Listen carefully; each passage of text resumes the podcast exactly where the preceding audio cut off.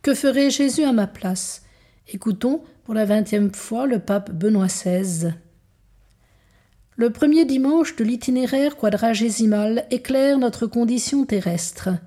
Le combat victorieux de Jésus sur les tentations, qui inaugure le temps de sa mission, est un appel à prendre conscience de notre fragilité pour accueillir la grâce qui nous libère du péché et nous fortifie d'une façon nouvelle dans le Christ, chemin, vérité et vie.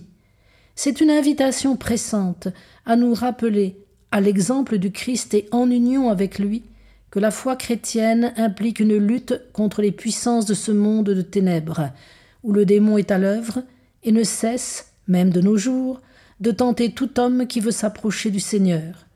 Le Christ sort vainqueur de cette lutte, également pour ouvrir notre cœur à l'espérance et nous conduire à la victoire sur les séductions du mal. 22 février 2011. Saint Paul écrit En toute humilité, douceur et patience, supportez-vous les uns les autres avec charité. L'humilité n'est pas un mot quelconque, une simple modestie, quelque chose, mais c'est un mot christologique. Imiter le Dieu qui s'abaisse jusqu'à moi, qui est si grand qu'il devient mon ami, qu'il souffre pour moi, est mort pour moi. C'est l'humilité qu'il faut apprendre, l'humilité de Dieu. Cela veut dire que nous devons toujours nous voir à la lumière de Dieu. Ainsi, dans le même temps, nous pouvons connaître la grandeur d'être une personne aimée de Dieu, mais aussi notre petitesse, notre pauvreté, et ainsi nous comporter de manière juste, non comme des maîtres, mais comme des serviteurs. La douceur implique à nouveau cette imitation du Christ, parce que dans le baptême, nous sommes conformés au Christ, nous devons donc nous conformer au Christ, trouver cet esprit de douceur sans violence, convaincre par l'amour et par la bonté. Saint Paul ajoute qu'il faut conserver l'unité de l'esprit par ce lien qu'est la paix.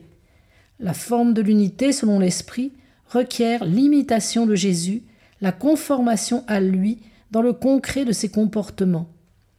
L'unité de l'Église n'est pas donnée par un moule imposé de l'extérieur, mais elle est le fruit d'une concorde, d'un engagement commun à se comporter comme Jésus en vertu de son esprit.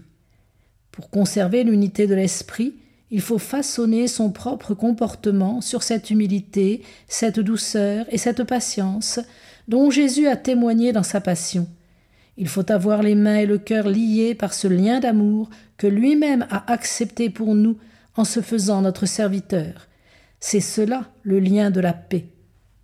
4 mars 2011.